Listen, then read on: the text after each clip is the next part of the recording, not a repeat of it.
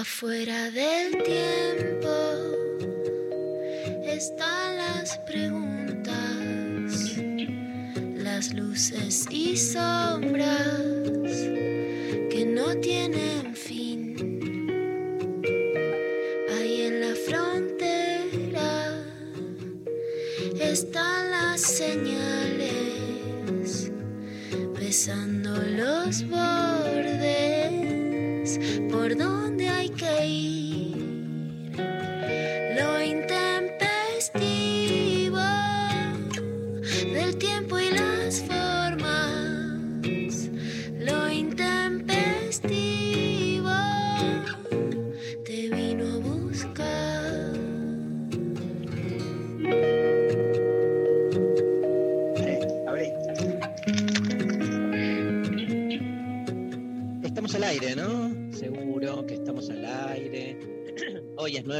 marzo. Buenos días para todos.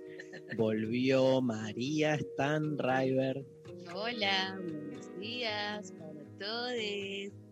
Volvió Luciana Pecker. Muy buenas. ¿Qué haces, Lula? Volvió Sophie Cornell y volvió Lali Rombolá, que cumpleaños.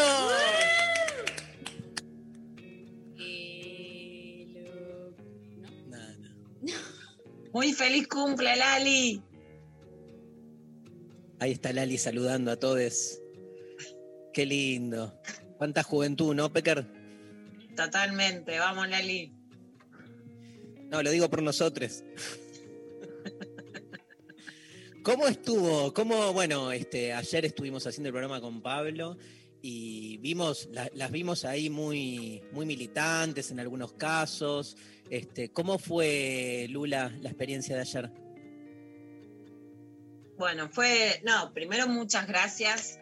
Obviamente me parece que ahí hay que recapitular, si bien este año el, el paro fue seccionado, algunas periodistas y compañeras de Radio Nacional, también en Radio Con Voz, en IP, todas las mujeres pararon. Digo, no es un paro que fue masivo, articulado con los sindicatos, como fue el paro del 2017, pero sí es una forma de hacer sentir que el paro es una medida eh, que se tomó como, como emblema en la Argentina y que tiene una historia, escribieron, bueno, hay, hay algunas recopilaciones sobre eso, pero especialmente ayer, ayer vi algunas cosas que me emocionaron, porque en el 2016 se llama un paro, fue el primer paro al macrismo después del femicidio de Lucía Pérez, cuando volvíamos del encuentro de mujeres en el, en el, 2000, en el octubre del 2016, y sí, la herramienta del paro es una herramienta que lo que busca es decir, tenemos una medida que es para mostrar el trabajo remunerado y no remunerado de las mujeres y para mostrar a través de la ausencia y de la huelga cómo podemos parar. En ese momento yo escribí una nota que se llamaba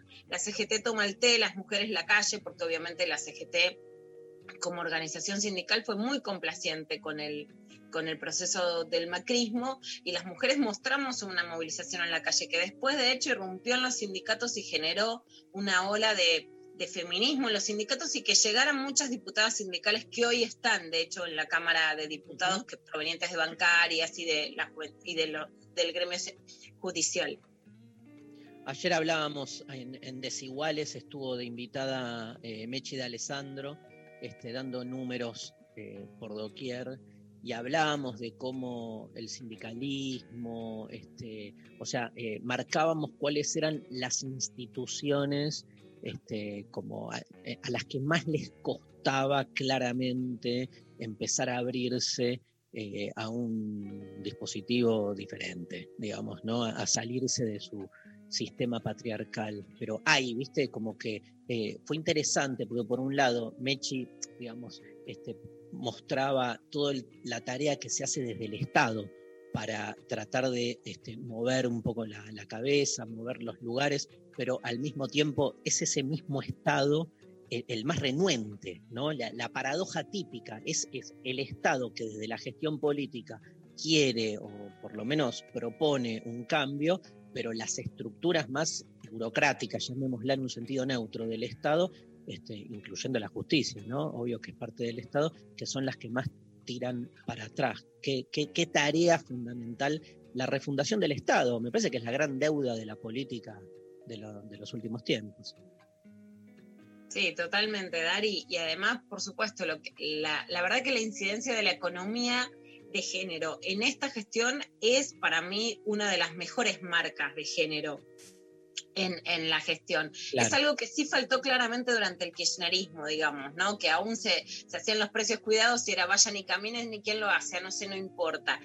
Un poco hay un tiempo perdido en una gestión que tuvo más, eh, que, que tuvo más posibilidades presupuestarias y que también fue una pérdida en los sindicatos, ¿no? Durante, en ese momento que había muy pocas personas hablando de estos temas, por ejemplo, se pone la moratoria jubilatoria y se podría haber hecho por ley, que fuera realmente una ley para darle una jubilación a las amas de casa y no se hizo, fue una política azarosa, las cifras las tengo porque perseguí durante un año a Diego Bocio de, de ANSES, que si no, no estaban porque era tan significativo en eh, políticas de género la moratoria jubilatoria, que fue en un 70% en la primera para mujeres y en un 80% eh, después para las mujeres, pero fue por una entrevista, ellos te lo decían, no quisimos hacer una política de género, después nos dimos cuenta que era una política de género, ¿no?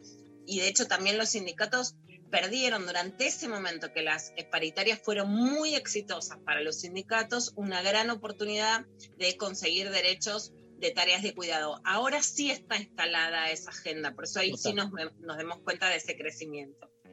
Hoy vuelve la sección tras relatos, ¿sí? Vuelve una de nuestras secciones favoritas. Nuestro invitado es Edu Schmidt, músico, eh, cantante, fue miembro de la banda Árbol durante más de ocho años, creo, diez años. Eh, tiene ahora sus proyectos personales, está lanzando nuevo disco, Croto, está haciendo un recital este, eh, el día viernes. Vamos a hablar con él, él nos, nos trae además de que vuelve tras relatos, vuelve con una novedad, que en vez de hablarnos de este, un libro, nos va a hablar de un recital al que él fue cuando era chico, que me muero. Este, pero lo, lo otro que queremos decir es que tiene eh, un emprendimiento, como muchos, eh, mucha gente que se dedicó, que se dedica al arte en la pandemia, estuvieron como también, digamos, escindiéndose para hacer otras labores y lanzó un proyecto del que Luciana Pecker, María Stanriver y yo hemos sido parte básicamente porque comimos hasta el hartazgo de comida, en este caso comida judía, que se llama Schlepper, que eh, es croto en yiddish. ¿sí?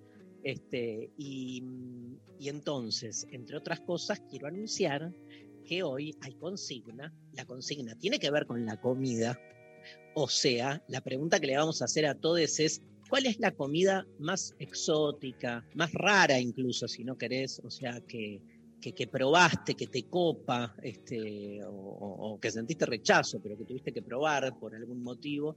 ¿Con qué comida así extraña este, te, te encontraste o cuál te gusta? Digamos, hay gente que es como, viste, eh, fan de ciertas comidas étnicas, comidas, digamos, este, que no son las usuales, ponele, por decirlo así, no las minutas, que son como la, este, las que todo el mundo come en un minuto.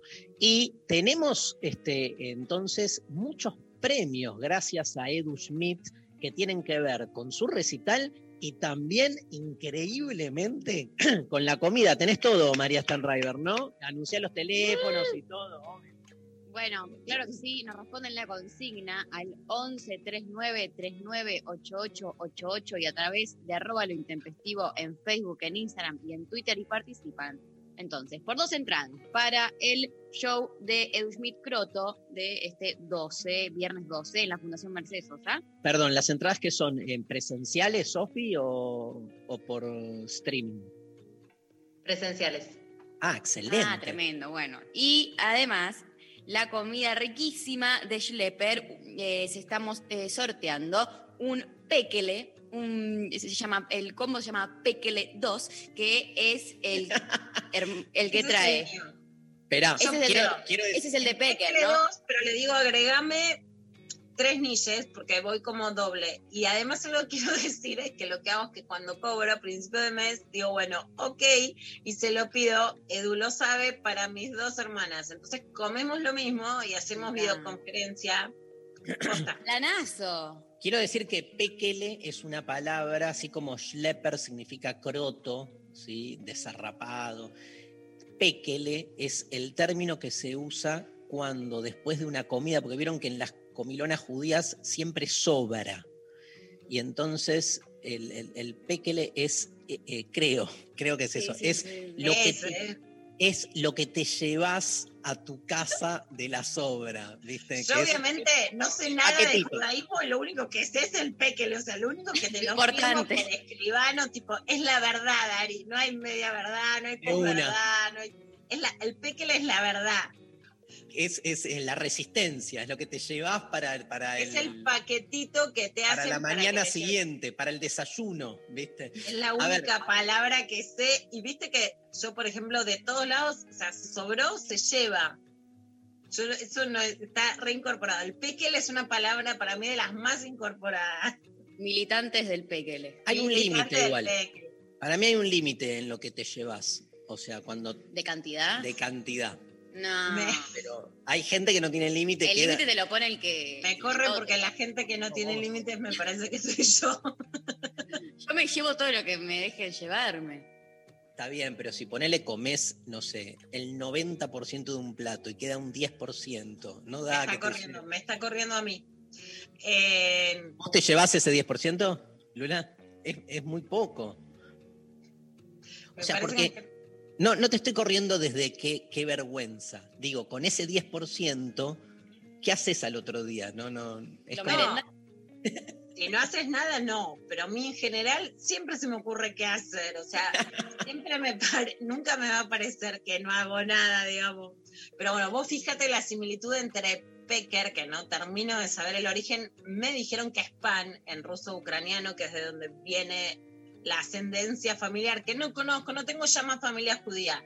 Pero con Daniela, mi hermana, decimos, y esto posta, que Schlepper es lo más parecido a lo que recordamos que era la comida de mi abuela judía, por eso nos mata tanto. Así que fíjate la, la similitud entre Peker y Pekele. Yo Edu creo que es una cuestión de identidad. Edu Schmidt, si vivís en Capital, te lleva él personalmente la comida si ganás este premio.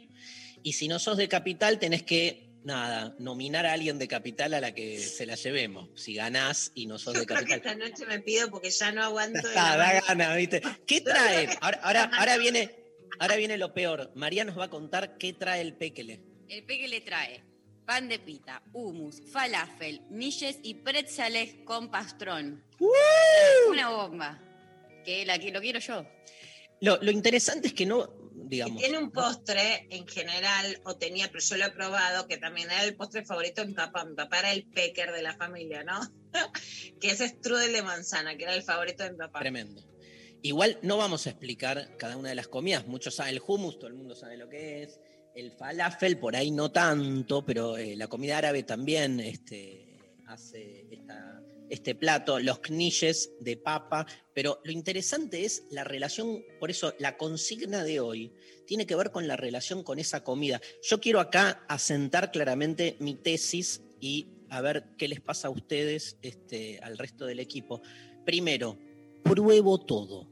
Yo soy de los que no hago, o sea, ahí sí no tengo frontera. Y me encanta ir a los restaurantes o a nada, o pedir la comida más exótica posible y desconocer lo que estoy pidiendo y que esa sorpresa se dé justo en el interior de mi boca. Me encanta sorprenderme con la comida. Muy pocas veces me dio asco y cuando me dio asco no lo pude comer, obviamente, o si no fue de mi mayor agrado, pero viste que hay muchas personas más asquerositas con la comida, como no, esto no, esto no, esto no, tienen como mayor, y entonces con, con las comidas este, e- exóticas, me parece que ahí es donde se juega. ¿Cuánta apertura tenés al extranjero? Se te juega en la comida desde un punto de vista simbólico. Quiero que escucharla a Sophie Cornell, que está desesperada por decir algo. No, perdón, acá es Coltora, está en comunicación directa con la gente de Schlepper que está escuchando el programa y además de eh, el premio de hoy y el ganador de lo intempestivo, quiere mandarle comida al staff del programa. Al- Eh, eh, eh, eh. Schlepper, auspiciante. Schlepper, auspiciante. Que den fe, por favor, que yo los llamo principio de Mesia y Ronda.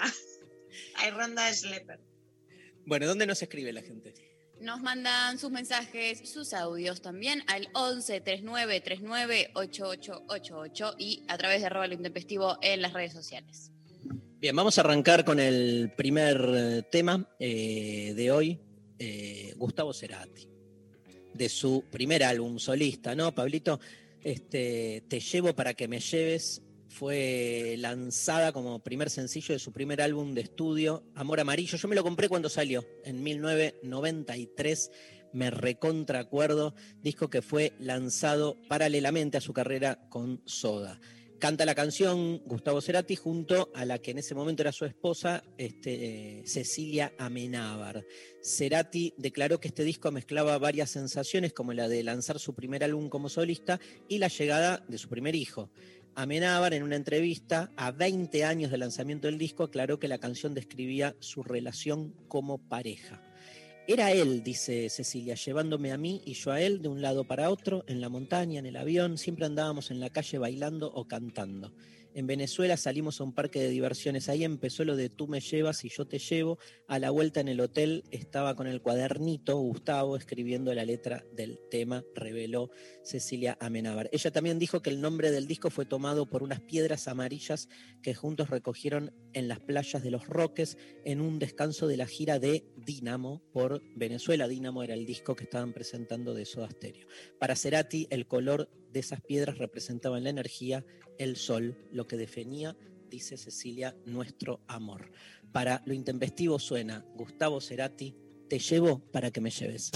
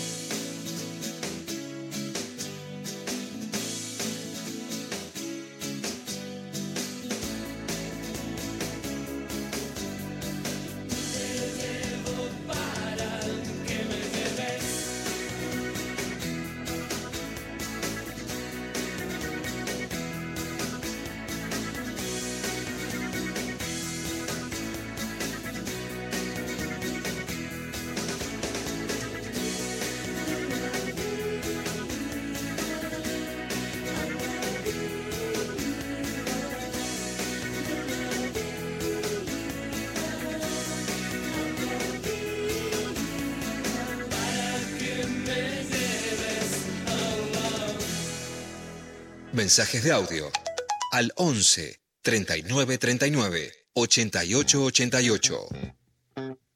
Un montón de mensajes nos están llegando, pocos audios, grábenos audios que queremos escucharlos, porfa.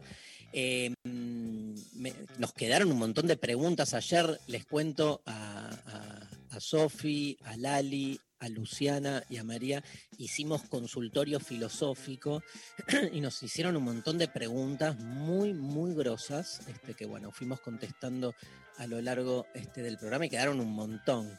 Este, y mucha gente, obvio, todo el mundo poniendo cómo las extrañaba y como diciendo qué distinto es el programa, porque no fue solo que, no estaban ustedes o estábamos solo Pablo y yo, sino también como que cambió el, tono, ¿no? Así que este, se las extrañó un montón, chicas. Em, quiero decir algo en relación a esto. No, me quedé pensando la, la comida, digamos. eh, hay, hay un montón de mensajes, ahora ya escuchamos a la gente, pero vuelvo sobre esto. O sea, tuve mis límites, yo qué sé. eh, no pude nunca en México, que estuve muchas veces, comer chapulines, por ejemplo, que es como una comida. ¿Te mandaron chapulines? Ah, este, me costó, me costó un montón poder, pero este, todo lo que es, por ejemplo, todo el mariscaje, que son como medio insectos del mar, me los trago todos. O sea, he ido, me acuerdo, a Cádiz una vez, a un lugar que eran todos, o sea, no conocía ninguno de los mariscos, todos me daban impresión y me metí todo en la boca sin ningún drama.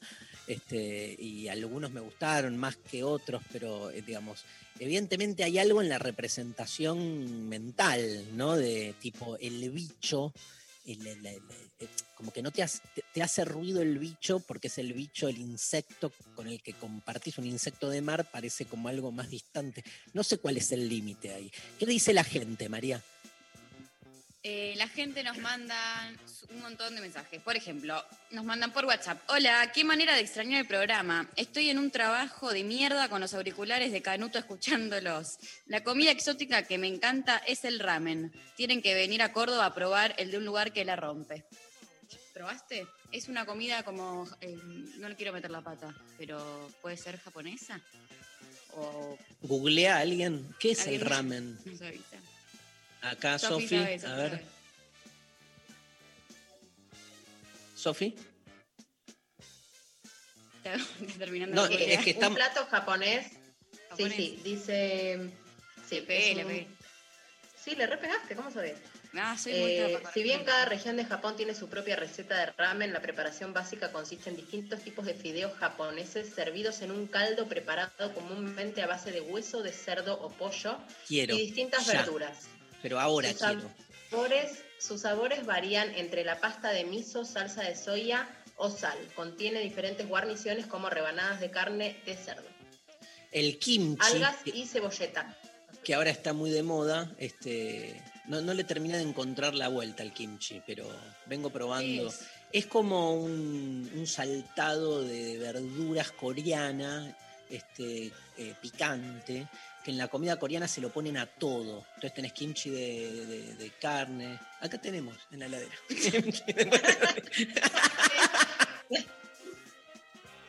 No Me es como una la- vinagreta, perdón. Es como una vinagreta, es como una vinagreta de, de, de- de verduras salteadas, tal cual. Este, María, más mensajes.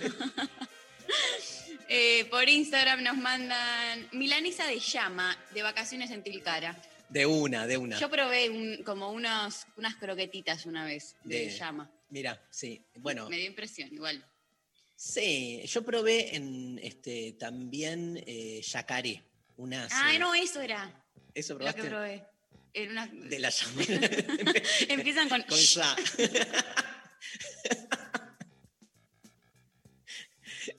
Por eso me había dado más impresión. Dame ya.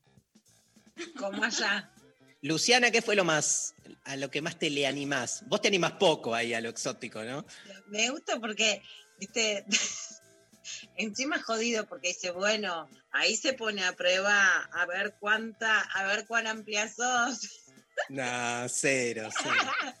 Puede ser, por, puede ser al revés, por compensación también. El que es muy amplio en algunos lugares, ¿entendés? Este, a, mí me pasa eso, por ejemplo, soy muy amplio en algunas cuestiones y por compensación en otras que debería ser abierto, soy un imbécil, pero de acá a la China.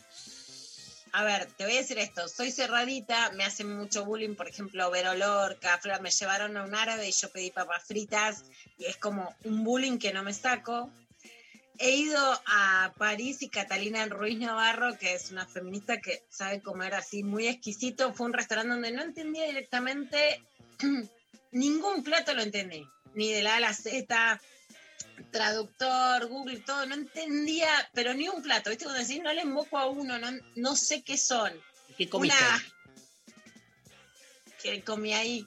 Stephanie Dermejian dice, ¿quién me acompaña en la pizzería al lado? Levanté la mano yo.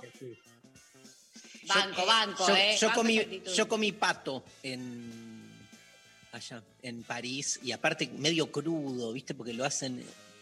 Me llevan a un lugar muy bueno y dice, menú pato. ¿Quién levanta la mano y dice, discúlpame, no tenés otra cosa más simple?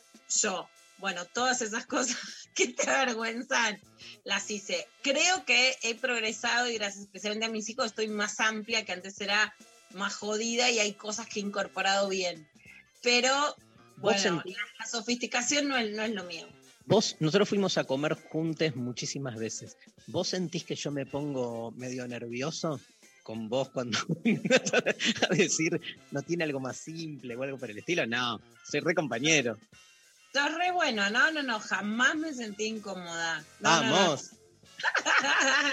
No, no, no. Ya me conoces que yo soy como, viste, soy mi abuelo, o sea, soy, se come lo mismo, re ritual, el mismo postre, soy re, ¿no? Puré de papa. Tengo que ir- Luciana, tenemos que ir a comer juntas, la verdad, porque me parece que pegamos mucho en esa. Vamos, Mari. Vamos a comer. No, sos re buen, sos re bueno para comer. Nunca, nunca me hace sentir como que la otra persona es menos sofisticada o que come mucho, que es lo que me pone muy incómoda a mí con los varones, ¿no? Como, como mucho, como postre. Y a veces el otro te hace sentir mal. Darío jamás lo hace. Al revés, digo, falta el postre, siempre. Aro, Yo digo, esto solo lo hace porque estoy yo, si no, no se acordaría que existe esa palabra, de la cual yo en ningún... Darío, por ejemplo, me dice, ¿vos ya habías visto que estaba esto de postre? Sí, obviamente, o sea, yo Obvio. llego a un lugar y ya, así velozmente ya sé que hay de postre, ¿no? Mira, yo soy al revés, mirá, y por eso nos llevamos también. Yo soy de las entradas. Lo único que me interesa, lo único que disfruto son las entradas. Me gusta, son los dos extremos. Vos con la entrada, Luciana con el postre y, lo- y en el medio los encuentran. Epa, Eh, Bueno, Maru. eh, por Instagram Alejandra dice, "Mm, creo que era un cangrejo en Cuba de mis amores. Tremendo. Fuerte.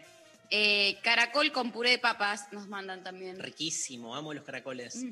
Eh, chiques, saluden a mi hermano Lucho por su cumple hoy. Bueno, feliz cumple. Dicen, nos escuchamos todos los días mientras laburamos y filosofamos en la pollería de Villa Porredón. Les amamos. Qué bueno, aguante la pollería de, Villa Purredón. Feliz cumple, Lucho, el mismo día que Lali. Cierto. Eh, Gran barrio, Villa Porredón. gran barrio. Eh, nos Vi- man- vivimos, vivimos un, un tiempo ahí. eh, langosta, dice Santi. Nunca Bien. alcanzó el presupuesto para probarla. O sea, es, Es algo que cara. le gustaría probar. Es cara, pero. Bueno, chapulines mexicanos. Sí. Después nos mandan también eh, pato a la naranja. Sí. Eh, y después dicen suri o suri, gusanos de la selva. ¿Qué?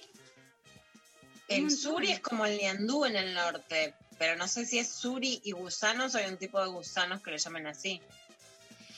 Eh, no te sé decir. Sophie Cornell, Suri. No, suri, suri es como se le dice a, lo- a los niandúes en el norte, en Tucumán, en, Hay, es hay- la hay- palabra originaria para llamar a... hay un audio. Buen día, Intempes. Acá María Eugenia de Córdoba. Eh, hay algo que me gustaría probar, como que sería lo más, lo más exótico que, llegaría a probar, serían los saltamontes fritos, que se consumen mucho en México. Y, mm, si llego a ganar eh, el combo de comida árabe, eh, se lo voy a regalar a María. Bueno, un abrazo grande Eh, gracias por estar. Ah, tremendo. María, ¿soy yo? María, sos vos. Ah, me muero. Es el- lo más amoroso que alguien me dijo en mucho tiempo. Total. María Eugenia desde Gracias. Córdoba, te mandamos un gran abrazo. No era comida árabe, comida judía, pero es muy parecida. Bueno, qué cosa, ¿no? Tengo otro, otro audio, otro audio. Eh, buen día. Yo era chico, íbamos con mi papá a la costa, con mi familia, en un 12500 y mató una liebre con el paragolpes. Entonces mi viejo frenó, levantó el cadáver y yo era chico, pero me daba mucha pena, pero cuando llegamos a la casa de la costa nos lo comimos y estaba rico. No. Y estaba rico, hacía falta. La preparación me impactó un poco, ¿no? Algo que era muy común antes. A mí me han contado muchas cosas así, ¿no? Pero este accidente. Sh- otra cosa que puedo contar es playa, me hizo acordar el oyente, eh, sacar almejas de, de la arena, ponerles un poco de limón, tenía el limón encima y me las comía ahí crudas de una. Tuc. Crudas. Eh, almeja cruda, ostra, la ostra cruda, todo eso me encanta. Yo sacaba y después las comíamos. Hoy están en extinción. No, en serio. La sacamos. Porque ibas con el limón a la playa a buscar. Minerva. el- Esa práctica ahora está prohibida, ¿viste? Para que mostremos cómo. Nada, los tiempos cambian y la cagamos. Bueno, nos vamos a escuchar un poco de música. Modern Love de 1983 este, fue el tercer corte de Let's Dance, el álbum de David Bowie. David Bowie manifestó que la canción fue inspirada por Little Richard y mantiene el tema principal del álbum, la lucha entre Dios y el hombre. Bowie dice que no caerá en lo que él llama el amor moderno. Él canta y un coro le responde, Iglesia a tiempo, me aterroriza, Dios y el hombre, sin confesiones, Dios y el hombre, sin religión, Dios y el hombre, no creo en el amor moderno. Mira, dedicado a, a nosotros, que nos vamos este viernes a Santa Fe con Deconstruir el Amor, con Luciana Becker. Al momento en el que Modern Love fue publicada y editada como un sencillo, la gira de Bowie, Serious Moonlight Tour, estaba en marcha. La canción se había vuelto muy solicitada en la gira y el video de Jim Yukich para la canción utilizó imágenes de Bowie y su banda cantando la canción en un concierto en Filadelfia en 1983. Alcanzó el puesto número 2 en el Reino Unido y el 14 en el Billboard Hot 100 de, Estados Unidos, además de ser un elemento principal de la gira, apareció en el concierto de Bowie para el Live Aid en 1985, famoso concierto, y en sus giras posteriores. Una versión de la canción con Tina Turner fue también presentada, se, acuerda, se acordarán los más viejos, en un anuncio de Pepsi en 1987, Modern Love, por uno de mis novios de todos los tiempos, David Bowie.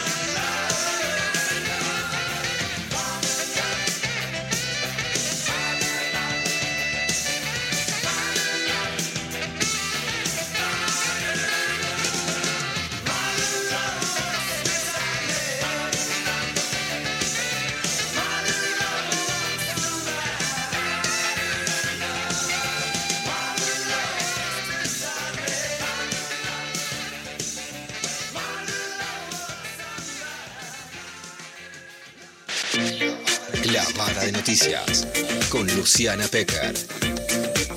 Libertad sin farsa.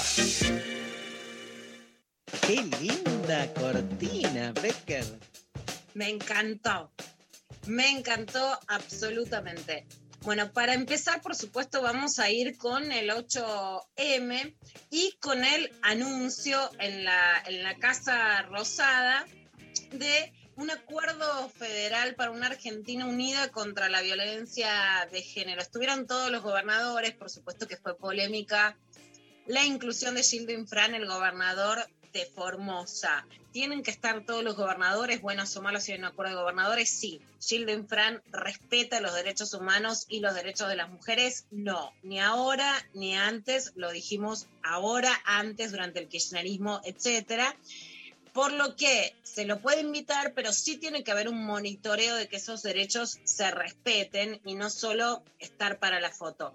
Al margen de eso, por supuesto que es, un, es una pauta, es muy importante el compromiso de los gobiernos locales, tanto en las intendencias como en las gobernaciones, porque sin eso, por más políticas que hagas a nivel federal, si no se cumplen en territorio, se licúa absolutamente todos los cambios. Vamos a escuchar lo que decía Alberto Fernández ayer en la Casa Rosada. Nosotros hemos llegado a un punto donde si queremos entrar a la modernidad y sentirnos orgullosos, lo primero que tenemos que hacer es poner a todos en un plano de igualdad, cualquiera sea su género. Y mientras no lo hagamos, no vamos a hacer una sociedad justa ni vamos a hacer una sociedad igualitaria. Vamos a hacer una sociedad que discrimina y una sociedad que tolera. Y yo no quiero vivir en una sociedad que discrimina y mucho menos quiero vivir en una sociedad que tolera la violencia de género y mucho menos que tolera los femicidios. Días atrás recibí a los papás de Úrsula, una chiquita muy joven que encontró la muerte en manos de un femicida, que la noche que lo mató fue, la mató en una noche y durante la tarde estuvo en una fiscalía y el de la fiscalía se fue sin que nadie se lo impidiera. Y el resultado es que no tenemos a Úrsula. Porque esas cosas pasan también porque la reacción estatal es lenta o no existe. Y ahí tenemos una enorme responsabilidad nosotros, los que gobernamos este país. Cuando asomó al caso Úrsula, fue tan tremendo lo que uno vio. Cuando uno le preguntan por qué insiste en hablar de la justicia, yo insisto en hablar de la justicia, entre otras cosas, para que no existan más Úrsulas, para que no existan más Micaelas. Para eso uno quiere también cambiar la justicia. También para eso.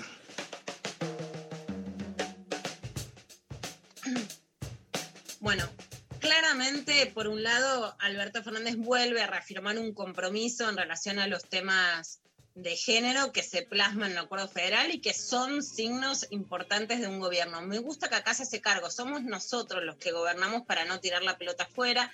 Es importante hacer un cambio. Hoy hay muchas instituciones estatales, falta mucho, pero un gran problema no es solo lo que falta, sino la maraña burocrática que hay. Y realmente hay que desmarañar esa maraña. Se pide una reforma judicial feminista dentro de los cambios que se necesitan en la justicia y eso sin lugar a dudas.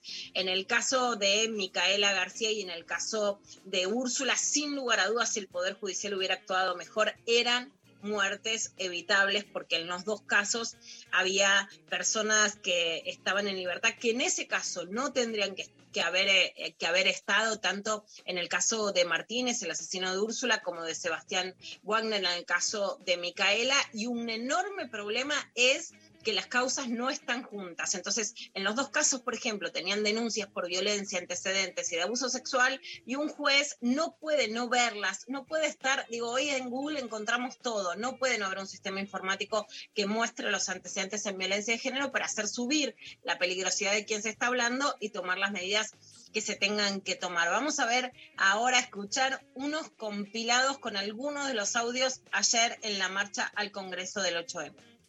Hoy estamos acá esperando la justicia que es muy lenta. A mi hermana la mataron de un balazo en la cabeza.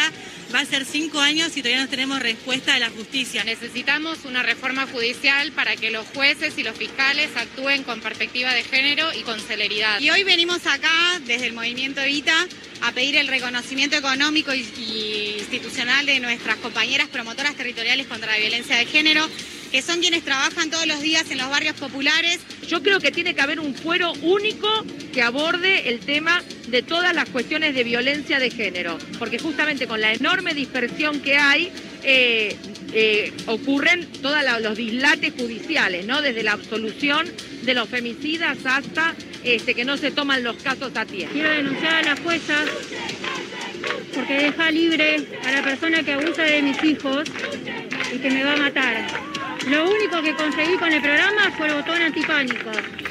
Pero él sigue libre y yo tengo que estar con un botón antipánico. Bueno, ese es uno de los enormes problemas a solucionar. En muchos casos, cuando queremos ayudar a las víctimas y decimos que haya un refugio, son ellas las encerradas o son ellas las monitoreadas. Sin lugar a dudas, dentro de las posibilidades que tenemos, las tobilleras electrónicas o los dispositivos duales que monitorean a los agresores son lo, eh, lo más avanzado que hay. Se reparten poquísimo y una nota de Mariana Carvajal, como venimos contando, el Ministerio de Justicia dijo que solo las provincias piden el 50% de las tobilleras disponibles. O sea, eso es un desastre. Al margen de que todos los rumores indican la salida de Marcela Lozardo de, del Ministerio de Justicia, pero además de quien hoy ocupa esa función, eh, claramente sí, las tobilleras electrónicas tienen que pasar a estar a cargo del Ministerio de Mujeres, igual que el patrocinio jurídico gratuito, porque las políticas de género tienen que ser interministeriales, pero las herramientas centrales tienen que quedar a cargo del Ministerio de Mujeres, porque si no, con la excusa de que eso depende de otra persona, no se le puede exigir al Ministerio todo lo que sí sería exigible. Y hablando de justicia, ayer el presidente habló con Gustavo Silvestre sobre el caso de Lula, que quedó sobreseído sobre, por supuesto, las denuncias que lo tuvieron preso en el Lavallato eh, brasileño, las denuncias por corrupción, supuestamente un departamento triplex frente a la playa que se habría comprado con plata de la corrupción Lula, pero lo fundamental políticamente es que Lula vuelve a estar en la carrera presidencial, algo central para Brasil en donde se vive realmente un clima muy fuerte por el recrudecimiento de la pandemia, además con lo que sabemos que es la cepa brasileña, mucho más fuerte, mucho más contagiable, mucho más eh, cruda también con las personas, en algo imparable porque la estrategia de Bolsonaro era que se contagiaran todos. Bueno, esa estrategia hoy estalló, pero la oposición política no logra organizarse de modo tal de significar realmente una, una alternancia para Bolsonaro. Si Lula vuelve a la carrera presidencial, ¿qué puede pasar? No está, mm, eh, en Clarín no está en tapa, en La Nación sí, eh, Clarín directamente no está. En La Nación dice, anulan las condenas a, Lula y puede volver a ser candidato. Un juez de la Corte ordenó eh, que será juzgado nuevamente por la justicia federal. Este, pero sí, este, imagínate cu- cuando cayó, digamos, este, salió como la noticia más importante. Eh, también te quería decir que hay en, los dos grandes diarios, Clarín y La Nación, eh, eh, está la foto de las marchas de ayer. eh, Clarín habla del Ni Una Menos. La Nación dice los femicidios, eje del reclamo del 8M. Eh, nada, eso. Hay una presencia importante de las marchas de ayer. Bueno, escuchamos el audio, perdón. Son casos donde las pruebas son absolutamente débiles. Son casos donde claramente se quiere doblegar la voluntad de un opositor para sacarlo de carrera. Exacto. Eso es evidente que es así. Y, y- y lo que vi hoy, que para mí es en términos de derecho lo más importante, es que lo que ha hecho la Corte en Brasil es la admisión de que el lawfare existe. Y totalmente. Es eso. Sí. Porque es reconocer que hubo una confabulación entre jueces y fiscales.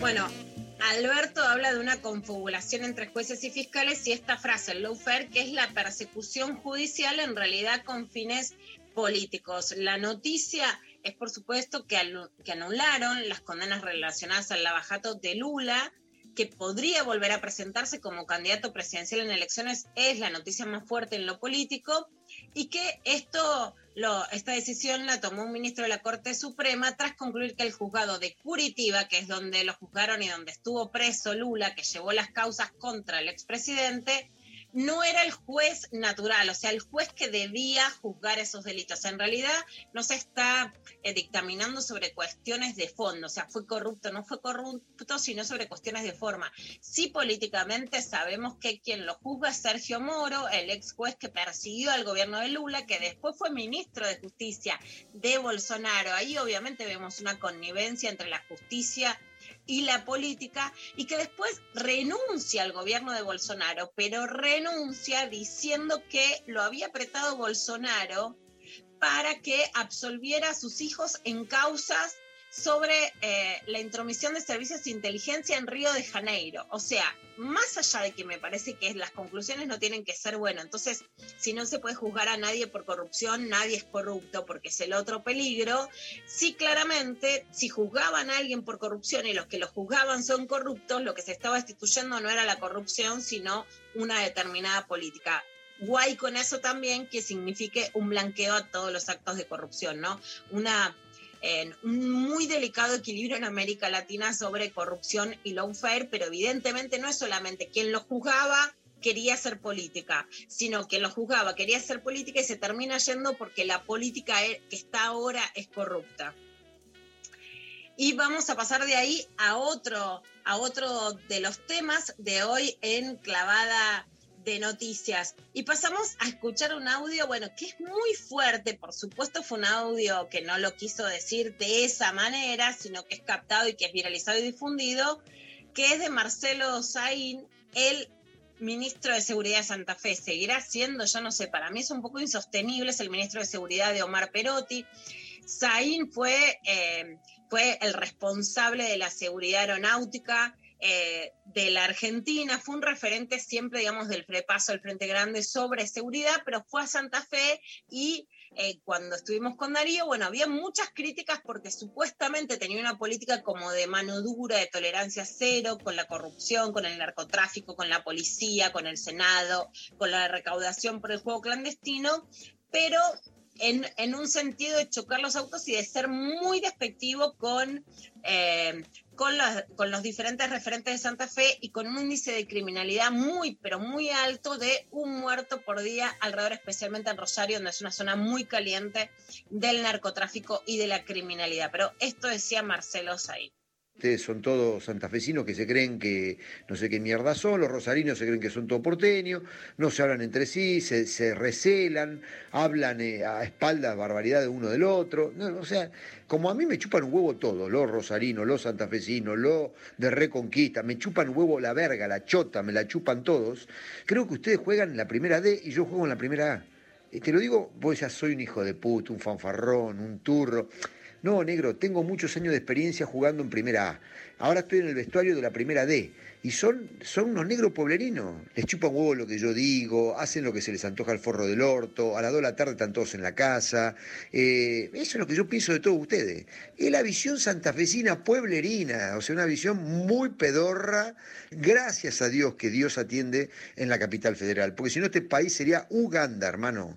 Porque si Dios atendiese en Santa Fe, estamos hundidos todos. Tremendo, Lula. No. No le quedó nada afuera, digamos, ¿no? Como metió todo. Por supuesto, vamos a, más allá de que sea, por supuesto estamos hablando de una conversación informal, pero el nivel de racismo de esta conversación es inadmisible para empezar a hablar. El nivel de machismo, chupame la chota, chupame la, la chota, el pene. Parece Vero Lorca diciendo pene, yo se lo pondría el lunes a Vero, ¿no? Una cantidad de sinónimos machistas, racistas, no queda nada. Esto era una comunicación, no, entendí, el, ¿esto es un audio que le manda Zain o, o, es la grabación de una charla que está teniendo con gente?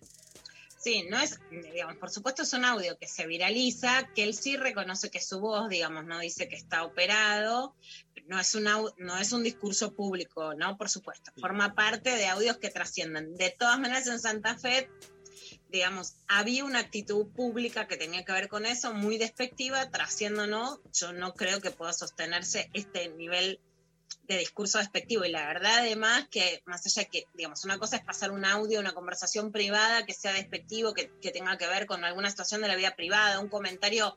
eh, digo, Cristina diciéndole a Parrilli pelotudo, ¿no? Que bueno, vos decís, bueno, era una forma de hablar entre ellos que. Repetímelo, María, el pelotudo de compra de Cristina. Cristina, pelotudo. ¿No leíste la, el diario pelotudo? bueno, hay cosas que nos han dado las escuchas que así sean ilegales, se volvieron inolvidables.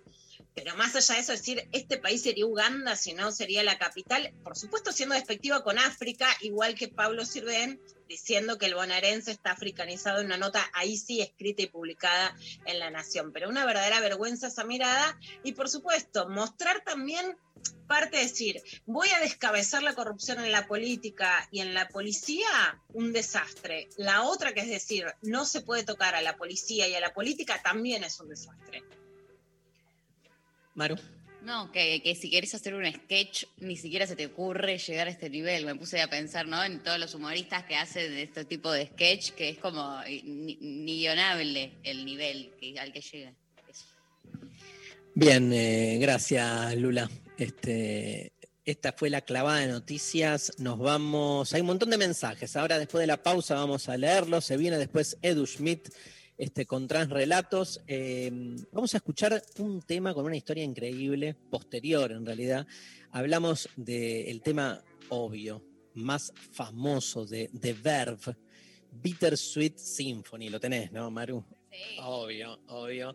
Del disco Urban Hymns. Eh, para su creación, el cantante y compositor Richard Ashcroft hizo un acuerdo con The Rolling Stones y su disquera para usar una muestra de cinco notas que la banda de Mick Jagger había utilizado en su canción The Last Time del álbum Out of Our Heads. Esto a cambio de que las ganancias de la canción, miren qué cosa, quedaran en 50 y 50 para cada agrupación. Pero entre ellas había una mezcla producida por Andrew eh, Lug Oldham, antiguo manager de The Rolling Stone, la cual le vendió después al nuevo representante de la banda. Cuando Klein se dio cuenta, este nuevo representante se llama Allen Kelling. Cuando Kelling se dio cuenta del impacto de la canción, decidió entablar una demanda contra The Verve argumentando que habían incumplido el acuerdo, pues eh, Richard Ashcroft usó más elementos musicales de los que habían pactado. Entonces les pidieron el 100% de las ganancias de dicho tema. Tremendo eso, ¿eh? Eh, Pablo es increíble. Por su parte, además, digo, tremendo porque hablamos, son cinco notas que le vendió, ¿no? Que después, bueno, el otro dijo que eran más. Este, pero bueno, sin embargo, para evitar un problema más grande, al final decidieron cederle los derechos completos a la compañía disquera de Rolling Stones y acreditaron como compositores a Mick Jagger y Kate Richard. Después de eso, al pobre Richard le salía todo mal. Primero porque Nike quiso utilizar la canción para uno de sus comerciales, a lo cual él se negaba, pero luego de ceder los derechos a Allen Kelly o Klein, bueno, este hizo un acuerdo con la marca deportiva, quien terminó usando Nike Bittersweet Symphony, que la retienen. Los que no la conocen, todo el mundo la conoce, pero ya se van a dar cuenta. Afortunadamente para Ashcroft, las cosas cambiaron recién en el 2019. A través de un mensaje publicado en su cuenta de Twitter, el vocalista de The anunció con bombo y platillo que después de algunas conversaciones, tanto Mick Jagger como Kate Richard habían accedido a ceder sus partes de las regalías para que todo fuera directamente al bueno de Richard Ashcroft. Por si esto fuera poco, los miembros de los Rolling Stones estuvieron de acuerdo en quitar sus nombres como compositores, para así terminar de una vez por todas de este drama que por años manchó, dice Pablo González, a una de las canciones más emblemáticas de los 90, Bittersweet Symphony, The Verve.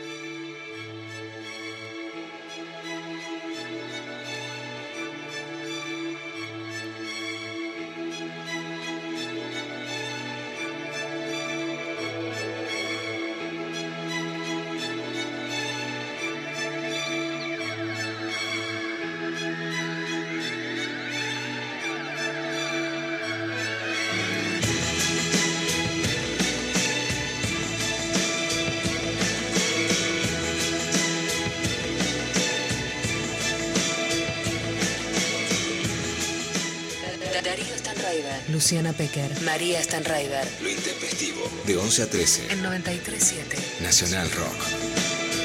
Cause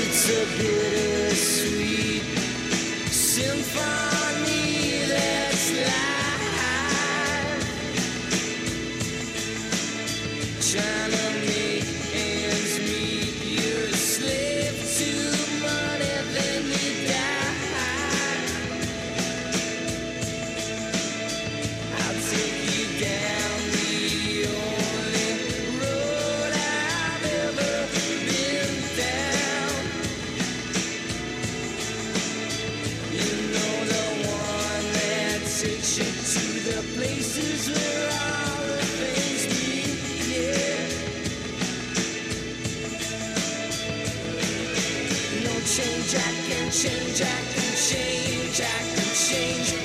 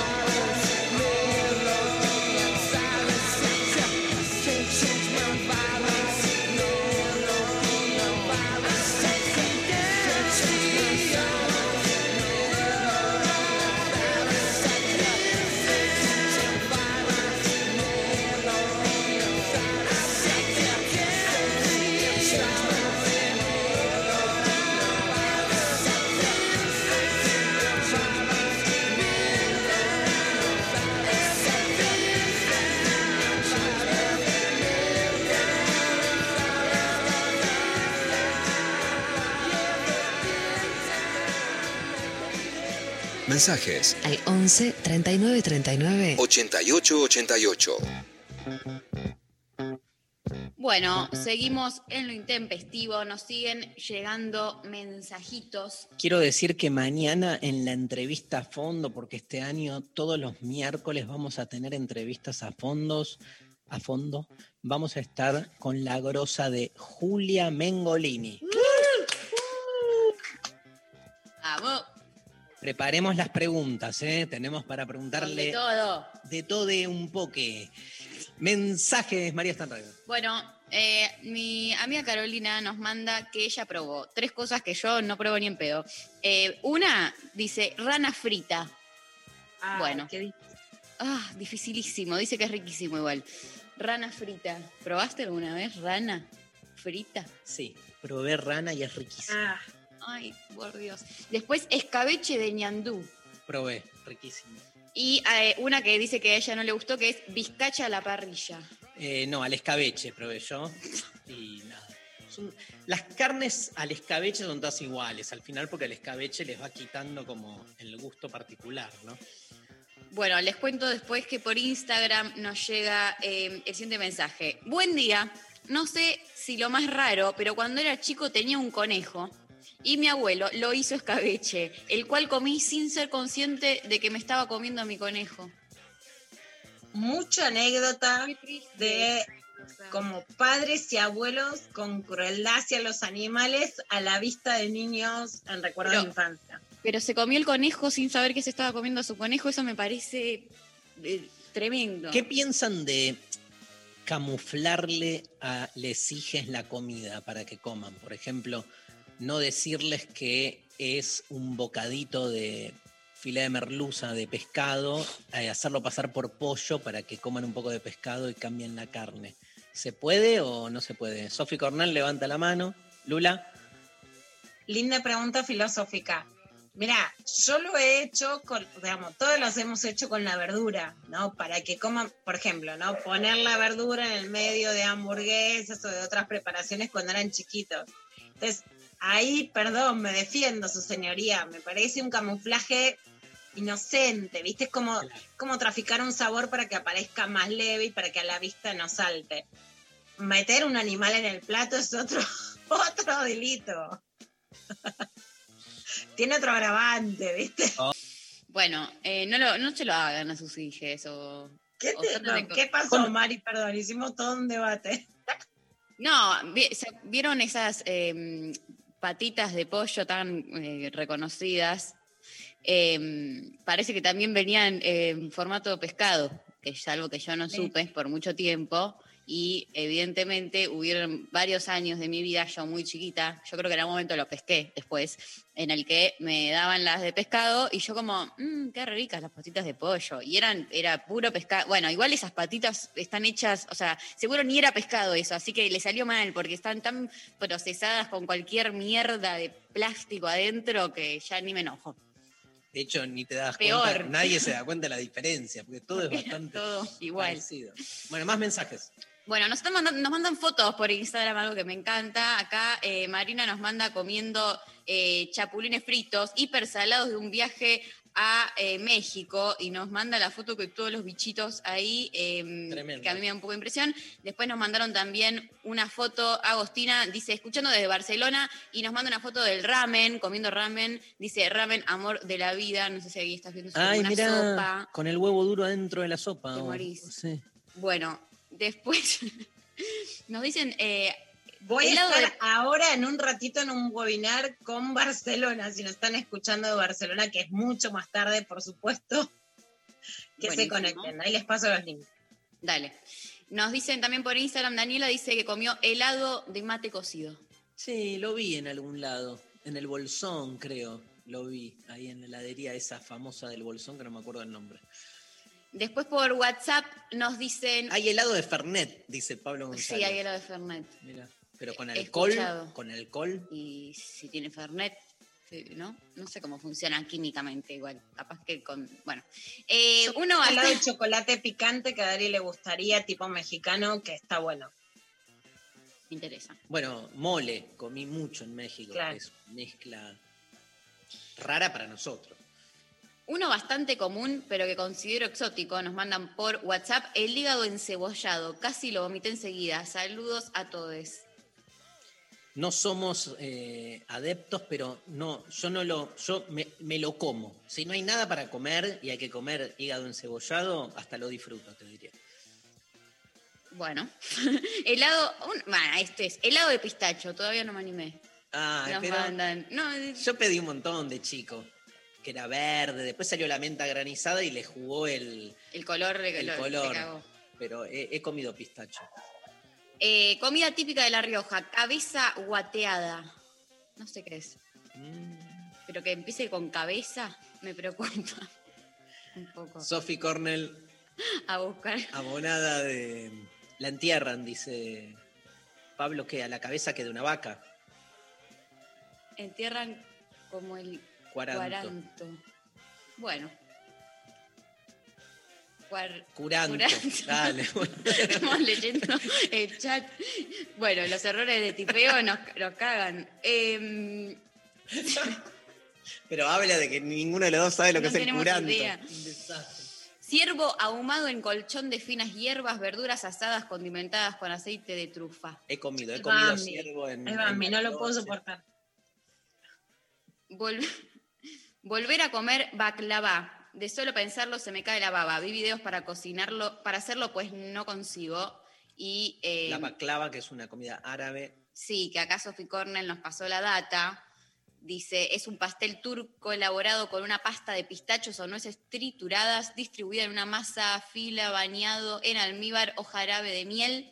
Existen diversas variedades que incorporan avellanas, almendras, entre otros frutos secos. Bien, Bueno, muy rico. excelente todo el mundo. Alguien dice, me ponen zapallito en la comida y los asesino. No me gusta. ¿Tanto? Me parece un montón. Es rico el zapallito. No es un, cacho de no pescado procesado. No, bueno, pero cuando tenés algo, viste, yo qué sé, este, poner las aceitunas, que a vos no te gustan. Sí, no. Te meten una aceituna en el medio de un pastel de papa y te lo cagan. Porque cuando sos tan Sí. anti algo, la presencia. Con la no- pasa de uva. Lo podés sacar, yo qué Ah. sé. Pero pasa eso. Bueno, vamos, se viene tras relatos, ¿sí? Este, vamos a escuchar una canción llamada Strawberry Field Forever. ¿La conoces? Me suena. De Lennon y McCartney. Este, en realidad de Lennon, atribuida al tándem Lennon y McCartney. Este, el caso es que Lennon tituló la canción Strawberry Field Forever, inspirado por su infancia en Liverpool, donde vivió cerca de un orfanato del Ejército de Salvación llamado Strawberry Field, en cuyos alrededores había un parque donde solía jugar con sus amigos. Cada verano el centro celebraba fiestas y él no se perdía ninguna. Se identificaba con los niños huérfanos, pues su madre, Julia, había cedido su custodia a su hermana Mary Smith, eh, a quien Lennon se refería cariño- cariñosamente como la tía Mimi. Lennon habló sobre la canción en 1980, mencionando, yo era diferente a los demás, lo he sido toda mi vida. El segundo verso dice, creo que no hay nadie en mi árbol. Bueno, yo era muy tímido y estaba lleno de dudas. Lo que estaba diciendo es que nadie parecía entender lo que yo entendía, por lo tanto yo debía estar loco o ser un genio. O sea que el árbol debe de ser alto o bajo, explicando que la canción fue un psicoanálisis hecha música. Strawberry Field Forever eh, alcanzó el número 8 en los Estados Unidos con varios críticos describiéndola como una de las mejores grabaciones del grupo. Es una de las obras que definió el rock psicodélico y ha sido versionada por muchos otros artistas. ¿Y sabes qué vamos a escuchar? María Stanriver, que vos sos amante de los Beatles, la versión de los Cadillacs. Los fabulosos Cadillacs, la versión que hicieron para su disco Rey Azúcar y contaron con la participación de Debbie Harry de Blondie. La escuchamos, los fabulosos Cadillac Strawberry Field Forever.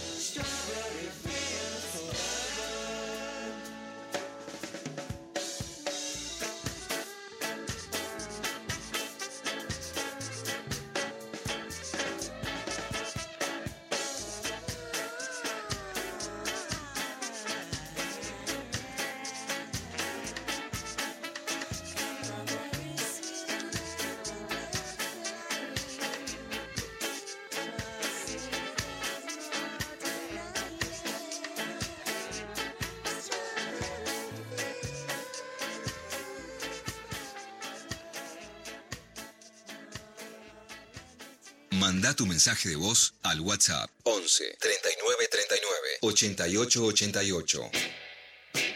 Me llegaron muchos libros, eh, Pecker. Me llegó de Editorial Planeta Quemar el Miedo, un manifiesto, el libro del colectivo Las Tesis. que- También. Tremendo libro.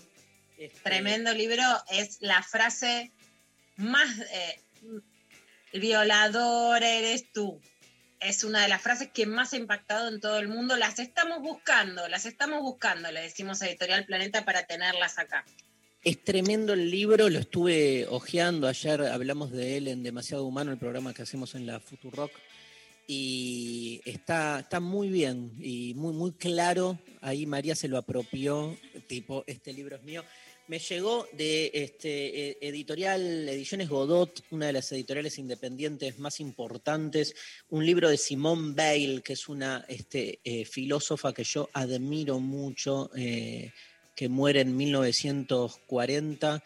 eh, reflexiones sobre las causas de la libertad y de la opresión social. Cuando Simone Weil era más trosca, después se convierte al misticismo cristiano, pero todo, todo ese, ese derrotero, esa deriva este, eh, filosófica, uno la puede ir llevando. Es muy interesante el trabajo de Simone Weil y muy recomendado este, este libro. Eh, Planeta sacó también este Diario de una princesa montonera Mío. de Mariana Eva Pérez, este, ni lo abrí todavía, y Muchas amiga- ganas de leerlo. Muchas ganas. Y nuestra amiga Paula Mafía sacó Verso, un libro de poesía que también este, Qué hermoso. Sí, y este, el grosso de Luciano Lutero eh, dirige una colección en la editorial La. Cebra, no sé si sabían, en Ediciones La Cebra dirige una colección eh, y me mandó de esta editorial La Cebra, la colección se llama Psicoanálisis Outdoor. Y me mandó este libro que me dijo que es tremendo, que se llama Casas, cuando el inconsciente habita los lugares. Así que a leer un montonazo, un montonazo, este, porque nada, llegaron estos libros y está bueno leer. Me encanta el de, el de casas. Tengo también el de Mona Cholet de Editorial Hecht, que es en casa y me parece que este tiempo de pandemia que a todos nos interpeló sobre dónde vivimos. Buenísimo. María, ¿me lee algún mensaje más mientras ya se conecta el amigo Edu Schmidt? Bueno, nos han mandado. Me dijeron que era una tarta de verduras. Era tarta de verduras, pero mezclado con criadilla. No, no, la criadilla es tremenda, este, y aparte la- la- el no, digamos, la, la- la falta de información. En ese sentido, Capitán Flan Twitter dice lo siguiente, cuando tenía cuatro años, mi abuela paterna, persona horrible, pone entre, este, claramente no está escuchando este programa, me dio niño envuelto. No solo me traumó el nombre, sino que el primer bocado fue tan asqueroso que lo vomité y salió volando dos metros. Ahí lo veo a Edu Schmidt. Edu, ¿comiste niños envueltos alguna vez? Qué nombre tan fuerte, ¿no? No sé, los niños envueltos son esos, en, hola a todos, en hoja de parra y todas, Sí. ¿no? Son como la comida a los deditos esos árabes. Más o menos, porque me parece que el niño envuelto no, no es de masa de parra y es un asco, digamos, porque es como que De tiene los niños envueltos, de Elsa Bornerman, que, está, que estaba buenísimo. ¿Cómo, cómo, cómo, venís con la comida, tu relación con la comida? Porque es una relación familiar, ¿no? Este, estamos dando inicio a la sección Transrelatos. Nos vas a hablar de- de- de- de un recital al que fuiste, pero queríamos charlar un poco antes también de, de esta particularidad de siendo músico, estando a full con tu carrera, estás este, con tu disco Croto, estás este, con un recital del que ahora vamos a hablar y que estamos sorteando entradas ahí en Fundación Mercedes Sosa para el viernes 12. Toda la pandemia estuviste cocinando, pero no como tipo, ay, me estoy cagando de hambre a ver qué hago, sino erotizado, enamorado de la comida. Este, no sé si no más que de la música. Eh, sí, durante la cuarentena mucho más que de la música. ¿Cómo andan? Bueno, les cuento. te- yo te- tenía un disco casi terminado y se llamaba eh, Croto. Eh, faltaba un día de mezcla y nos agarra la cuarentena. Entonces Álvaro Villar, el ingeniero, me dice, Edu, no puedo salir de mi casa. Y tenía un disco ahí sin terminar, no podía salir de mi casa yo tampoco, no entraba al estudio porque era todo, bueno, toda una gira suspendida a la Patagonia, bueno, lo que nos pasó a todos. Y me puse a cocinar para pasar el tiempo. Eh, mi vieja nos empezó a pasar recetas tradicionales judías, como para justamente tener con qué distraernos. Eh, las empecé a practicar obsesivamente porque yo estudié gastronomía, siempre me gustó la gastronomía y bueno, el primer objetivo fue hacer el mejor niche de papa, del, el niche perfecto, digamos, como una cosa medio... Yo, Luciana Pecker, te certifico que es el niche más parecido a mi abuela judía que no veo hace muchísimos años. No veo más a mi familia judía. Y vos das fe que lo comemos las tres hermanas Pecker. Es el niche judío perfecto para mí. Le podríamos llamar abuela envuelta también. El niche no. Mejor no, Bueno. mejor no. Mejor no. Eh, y bueno, ese, ese niche que vos probaste llevó muchos meses de práctica, la- el primer mes sobre todo, eh, de todo, o sea, modos de, de hacer la papa, la cebolla, el coso. De hecho, en el streaming cuento todos los secretitos, pero la papa va dos horas al horno con piel, le agrego una yema, la cebolla está dos horas haciéndose, le agrego caldo de pollo para que parezca hecho en grasa de pollo. O sea, si vos le sentís el gusto de tu abuela es porque la grasa de pollo hoy en día no se puede usar, porque es como tomar remedios vencidos más o menos. Y yo a la cebolla le agrego caldo de pollo para que tenga el mismo gusto. Eh, bueno, miles de secretos así. y llegamos al Niche Perfecto. Y después, bueno, venía el pastrón seguido. Entonces, Claro. pastrón, pu, pu, pu, una semana de salmuera. eh, el papá de Luján, mi, mi novia, es, es herrero, nos hizo un ahumador para nosotros. Ay, Entonces, increíble. hasta que llegó el ahumador, bueno, siete horas de humo, ¿viste? Entonces, el pastrón que vos probás tiene ocho días de, elaboración, por ejemplo. que es riquísimo.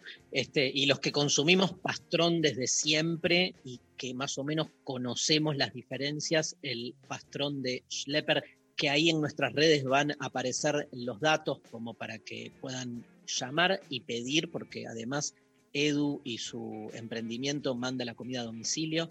Eh, es increíble ese pastrón. Te quiero hacer una pregunta más que obvia, y te la deben haber hecho un montón de veces, pero necesitamos preguntártela, que es, digamos, lo, lo que parecen dos mundos muy distintos, porque vos no solo venís del mundo de la música, sino del mundo del rock. Entonces, Sí. hay, y aparte venís del mundo del rock de los 90, ¿viste? Que es más, que es como la, representación que tenemos, claro, es como de, este, eh, está en las antípodas de eh, alguien dedicado artesanalmente, hasta, este, me imagino, en horarios normales, que no son los de la música, a cocinar. ¿Qué? O sea, ¿cuál es el verdadero Edu Schmidt? ¿El de Schlepper o el de eh, o el músico? ¿Y cuál es el verdadero Darío? ¿El filósofo, el de hace radio? Eh, es como que todos esa ambigüedad y esa eh, complejidad que somos las personas eh, es lo interesante que tenemos. Y eh, durante muchos años se nos educó para, como decía Borges, saber más y más sobre menos y menos. Y bueno, y un poco nosotros estamos también, nosotros que escuchamos el programa, yo podría decir, deconstruyendo también esa relación con nuestros oficios, con, con qué somos. Yo un poco cuando lanzamos el emprendimiento de- decía, bueno, yo era un músico al que le gustaba cocinar y soy un cocinero al que le gusta hacer música, eh, y salirse un poco de esa situación de, de profesionalidad y de que sea tu profesión algo, es muy saludable. Viste que amateur es el que ama lo que hace y pareciera que cuando nos hacemos profesionales de algo, por, por definición deja- dejamos de amarlo, ¿viste? Eh, y realmente pasa eso, lamentablemente. Empezás a tener obligaciones, lo tenés que hacer por la guita. Ustedes los filósofos tuvieron eso, una, una disyuntiva muy importante hace muchos años, ¿no? De si hacer filosofía y cobrar. Eh, bueno, lo mismo me pasaba a mí con mi laburo, hace 30 años que hago canciones, giro por todos lados, y poder estar un año nada más que cocinando fue súper saludable. Y te lo digo, y acá Luján me mira y se ríe porque en realidad eh, renegué miles de veces, porque eran 15 horas, me dolía todo el cuerpo. Era la primera vez que laburaba tan físicamente eh, en algo. Pero ahí te empiezo a responder tu pregunta. Es muy parecido a que hacer un músico como soy yo, que está de gira todo el tiempo. Que vos terminás de tocar a las 7 de la mañana, a las 10 te echan del hotel, te subís cuatro horas a andar en auto hasta el otro pueblo, llegás, probás sonido, dormís una siesta a contramano. Cocinar es muy parecido. A veces estás a las 3 de la mañana sacando las papas porque si no se te pudren para el otro día. Eh, es muy físico.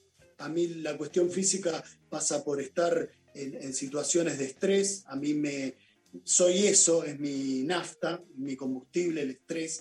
Eh, a veces positivo y a veces negativo. Soy adicto al estrés. Entonces, eh, tener que hacer una entrega a tiempo que esté rico y qué sé yo, como esos que ves en Masterchef, bueno, eso es un No, yo quiero que vayas a Masterchef. Ahí sí que lo miro, te voto, todo. Ustedes Bueno, saben lo fan que soy. No, vos Bueno, tenés que ir a. Masterchef, ya está. Llamen, llamen y vamos. Vamos. Bueno, después, después de un año, Edu Schmidt vuelve a tocar en Capital. El viernes 12 de marzo a las 21 horas en la Fundación Mercedes Sosa presenta su nuevo disco Croto junto a su banda Los Enroscados. Además va a haber en el recital degustación de la comida Schlepper, obvio. El show es eh, ATP, al aire libre y con protocolo. La capacidad es limitada. Las entradas están a la venta en Alternativa Teatral.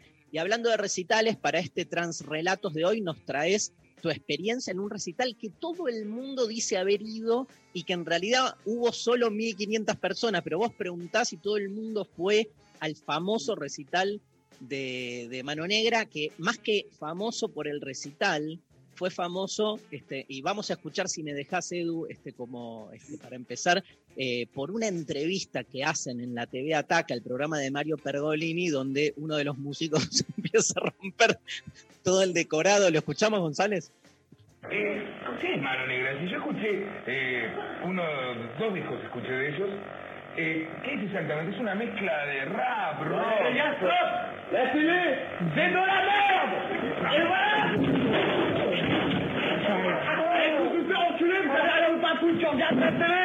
Allez, Sortez de là, on va aller la trouver Vive l'anarchie, allez vous enculer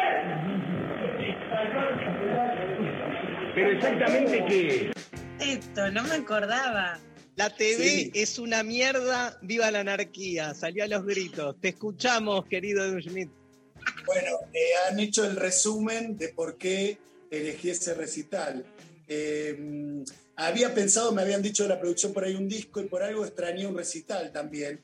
Eh, digo, ahora que extrañamos los recitales, en esa nota con Pergolini, bueno, ese músico de Mano Negra terminó rompiendo una cámara y creo que lo terminaron después llevando a, a Francia de vuelta porque el grupo venía de toda una gira por toda Latinoamérica y para cuando llegaban a Argentina la mitad del grupo se había quedado en Colombia, Brasil, vino casi con lo, con lo que quedaba y el recital lo elegí por muchas cosas. Para mí fue un antes y un después. No había 1500, dicen que habían 500. Yo juro haber estado.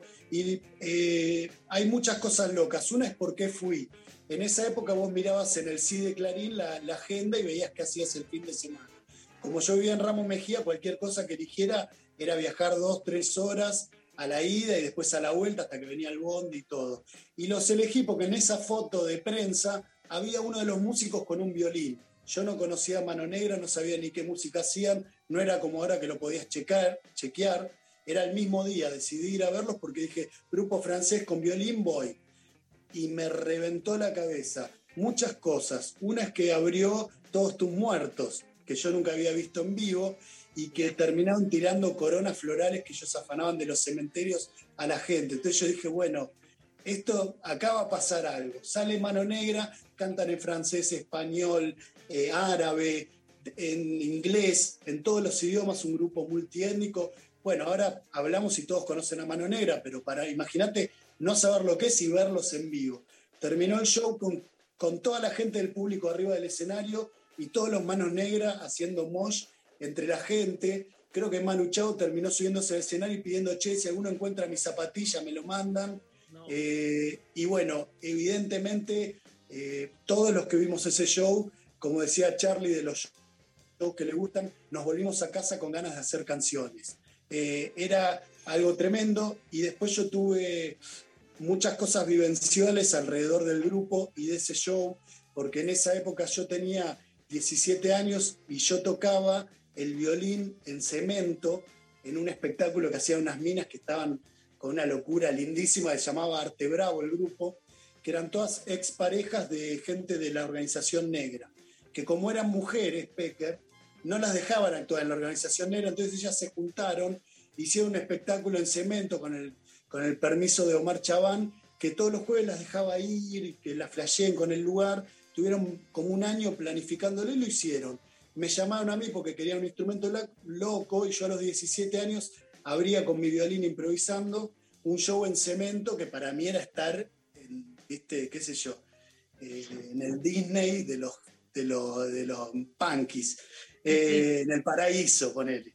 Y mm, a partir de ahí vinieron unos franchutes, vieron el show y nosotros fuimos al Festival de Nantes, que es con el que vino Mano Negra. Estoy siendo muy sintético, pero la visita de Mano Negra a Argentina venía con el Cargo 92, que traía la Royal Deluxe, un grupo de teatro, un grupo de danza y un grupo de Era música. como que una, era como una crítica al, al aniversario de- del descubrimiento de América, ¿no? Está- Sí. Porque es una gira que ellos hacen, acá estoy leyendo el informe que me hizo producción, subí- se suben a un barco y están durante cuatro meses recorriendo toda Latinoamérica. Sí. Bancado por el gobierno de Nantes, Nantes, que era el único, uno de los pocos gobiernos socialistas que quedaban en, Francia, puso un montón de guita, agarraron un barco y le pusieron el Melquíades en homenaje a, Gabriel García Márquez y a 100 años de soledad. O sea, toda la idea de esa gira giraba alrededor de un escritor colombiano, la retenían, la hicieron por toda Latinoamérica, miren porque hay un video en YouTube dando vuelta muy flashero, eh, y, y dentro de eso la vuelta era una semana de Buenos Aires en Nantes, al que yo fui, porque vinieron a ver el espectáculo este al que nadie venía en cemento, habían veces que éramos 20 haciéndolo y 10 mirándolo, prendíamos fuego cemento, tirábamos parafina en un costado, obviamente pre-cromañón, llenábamos de parafina las paredes y caían gotas de fuego, tirábamos fuego arriba de la gente, muy la organización negra, eh, y yo con el violín.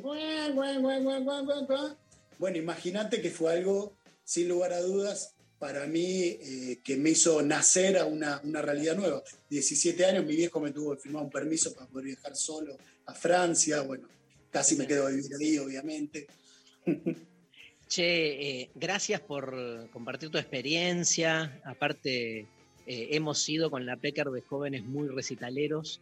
Y bueno, la, sensación esa de lo que eran los recitales, vos marcás muy bien el pre-cromañón, porque también hubo un cambio social muy importante a partir de ahí.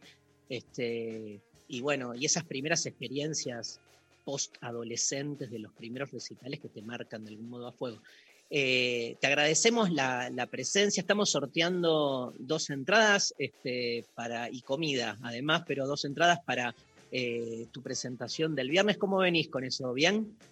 Re bien, re contento, porque además Luján, ahora, eh, además de ser mi compañera y de con Schlepper, ya es mi manager, mi prensa, ya que ya estamos todos acá en casa Genia. con una genia y también aprendiendo ella a ser manager y prensa, yo aprendiendo a, a tener realmente un prensa y un manager acá, en casa, estamos cocinando y haciendo las cosas, y que vengan el viernes porque eh, fue muy flashero para mí volver a tocar en vivo. Lo que está pasando con la gente, por más que haya un protocolo y que lo vamos a recontra cuidar, es muy, muy emocionante y muy, muy necesario. Eh, realmente ni yo pensé que era tan necesario tocar en vivo e ir a ver shows. Así que este viernes a las 9 en la Fundación Mercedes Sosa, que además es la Fundación Mercedes Sosa, es un lugar que hay que apoyar, hay que ir a ver lo que haya para que siga existiendo y que la energía de la negra siga estando entre nosotros. Así que muchas gracias, llamen por las entradas y nos olvidamos esta vuelta de mandarles comida, así que mañana les mandamos. Más vale, más vale. De uno. Más vale. Este, gracias, Edu. Un gran abrazo. Bueno, un abrazo grande. Chao. Edu Schmidt pasó en Transrelatos por lo intempestivo. Nos vamos eh, a la pausa. Esta canción se la dedico a mi amiga Luciana Pecker. Eh, les cuento que Escenas de la Vida Amorosa es el segundo disco de La Portuaria, editado en 1991. Alcanzó grandes ventas gracias al hit que vamos a escuchar, El Bar de la Calle Rodney, un funk con una clara descripción urbana donde resalta el uso del acordeón, un instrumento inusual en nuestro rock. El bar, que queda en el barrio de La Chacarita, fue declarado en el 2013 sitio de interés cultural de la ciudad de Buenos Aires por haber sido notable como punto de referencia del rock de la ciudad de Buenos Aires y haber recibido muchos visitantes del ámbito musical, entre otros Rod Stewart y David Byrne. Varios años después, con el líder de los Talking Heads, otro de mis novios, David Byrne, como protagonista, la banda de Diego Frenkel filma en el bar Rodney el video del tema Hoy no le temo la muerte del disco Río. Cabe destacar que el bar queda frente al cementerio de la Chacarita. Paradójicamente. Escuchamos, este, dedicado a Luciana Pecker, La Portuaria, el bar de la calle Rodney.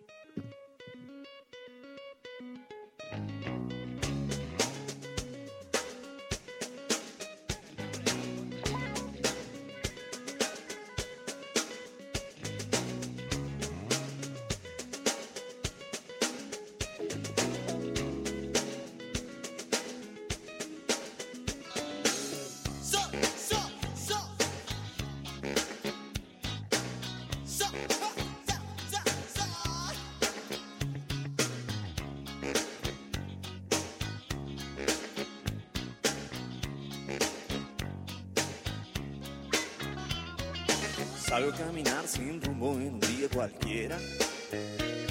Pero un día cualquiera puede ser mucho más. Hacia la parte de atrás del cementerio, cruzando el parque, llego a un bar.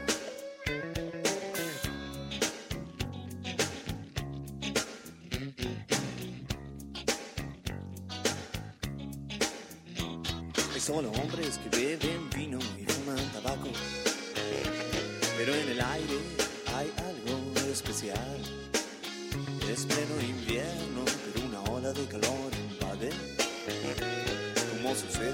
sucede a veces a toda mi ciudad. Ciudad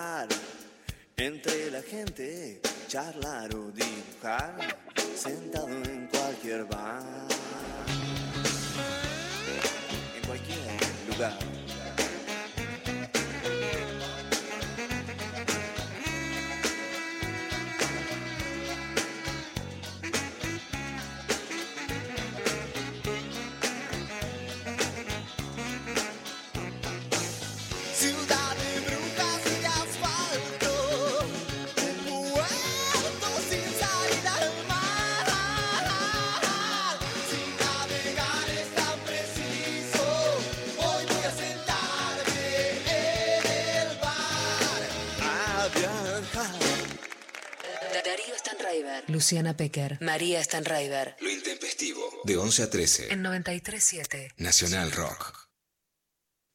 Vamos al aire, ya entramos en la último, los últimos 15 minutos de nuestro programa. Hay un montón de mensajes, ¿no, María? Sí, escuché estos mensajes que son tremendos. Dicen por WhatsApp, mis padres eran separados. Un verano fui a la casa de mi papá y me regalaron un patito. A los meses volví, estábamos sentados en la mesa y yo preguntaba por el patito. Se rieron y me dijeron que estaba en la mesa. Nunca voy a comer pato, no los perdoné jamás, Patricia. No, esa risa, no lo puedo creer. ¿Para qué le regalas un pato además? Y después se lo vas a hacer comida. Mucha anécdota, mucha anécdota de pollito, gatita, conejito, liebre hoy, se incorporó, está bien accidental, pero mucho, mucha crueldad con los animales. Pero, pero además de con los animales, con, con acá Con las Patricia. criaturas, de mostrarles como curtite, mira cómo te mato, el animal con el que te encariñaste. Un horror. Eh, hola chiques, por WhatsApp también. Una vez estaba en la costa colombiana con la familia de mi novio. Entre él y otro persiguieron una iguana. Probé un poquito, pero no podía de la tristeza y de la decepción. Creo que no volví a ver a mi novio de la misma forma desde ese momento. Iguana asada. era. Yo me quedé con los niños envueltos. ¿Por qué el nombre? ¿Por qué el nombre? ¿No? Seguro que tiene un origen de crueldad también, ¿viste? Ahí estuve viendo la receta, es como parecido a lo que son lo- lo- los niños envueltos árabes, ¿no? Las en hojas de parra, pero están hechos con lonjas de carne, dice este, pan. eh, yo me los acuerdo más con, digamos, con masa, más parecido al crepe, ¿viste? Al, al- al canelón, el niño envuelto. Pero no, es tremendo. O sea, ya la idea de que vamos a comer niños envueltos cuando sos niño, aparte, es como el disciplinamiento, ¿no? Tremendo. A ver, ¿hay audios? No, ¿no, González? No, entonces... eh, Tengo más mensajes. Más mensajes escritos. Eh, nos mandaron también, por ejemplo, hola intempestives. Lo más raro que comí fue milanesa de yacaré acá en Cava. Guiso de llama en Tilcara y tengo una conserva de brotes de bambú en la ladera que nunca me animé a probar. Me encantaría probar chapulines fritos. Bueno. ¿Qué se hace con todas esas cosas que tenés en la heladera que hay como tuve una situación que, ah, ya lo voy a comer, o, ah, ah, y después... Ah, una de mis frases de estos días es, el freezer no es un placar. Como no es que se guarda y no se usa. Y un placar no es un placar tampoco. ¿viste? Tampoco. Pero, viste, es o se come o se hace algo, porque si no, además vos estás, cuando no tenés plata no podés comprar comida y decís, bueno, pero la comida que está no se come. Y la que, y cuando decís voy a poner algo, no, porque está llena. No, el freezer no es un placar, fue mi frase de la semana. Me encanta. Me encantó. Eh, hola Intempes, los extrañé. Mi comida exótica, una preparación con morillas, y entre paréntesis nos dice hongos de ciprés o coihue, riquísimos. Saludos, Débora de Bariloche. Bueno, tenemos un público muy piola, ¿eh? Que Con la que la salsa de hongos es de las cosas que he incorporado que más me gustan, pero cuando los intenté hacer con hongos disecados fue una de esas cosas que salieron muy mal. Bueno, vamos a escuchar un último tema eh, y se vienen los ganadores, eh, que hay mucha expectativa entre el público. Eh, una canción que también amo de Peter Gabriel, que se llama Sledgehammer, de 1986, año en el que ganamos por última vez un mundial de fútbol. de Argentina. Fue lanzado como el primer single del quinto álbum de Peter Gabriel, So, el más famoso, So, producido por él mismo, llegó al número uno en el Billboard Hot 100 Charts en los Estados Unidos eh, y cuarto en el Reino Unido. Tuvo un tremendo videoclip que causó gran impacto, considerado entre los mejores de la breve historia de este arte. Con él se abre la puerta de la técnica Clay Motion a los videoclips. ¿Se acuerdan que van cambiando las caras, no, Pablo? Es ese famoso que van cambiando todas las caras. Esta técnica de animación fotograma fotograma fue muy usada en décadas anteriores para producciones de cine fantástico e infantiles. Hoy muy pocos la usan. Dijo Peter Gabriel en 1988, estaba jugando en ese momento con la idea de hacer un álbum lleno de canciones de soul, pero tal vez un par de las mías, de otras personas, pero tal vez un par de las mías. Pero como adolescente, la música soul fue una de las cosas que me hizo querer ser músico. Fue realmente apasionante y emocionante. El video fue tan pasado en la MTV que el mismo Gabriel llamó para pedirles que dejen de emitirlo, solicitud que la cadena rechazó. En los premios MTV de 1987, el mejor videoclip arrasó con todos los galardones. Mejor video del año, mejor concepto de video, mejor video masculino, mejor, mejores efectos especiales y mejor dirección. Señoras, señores, Sledgehammer, Peter Gabriel en Lo Intempestivo.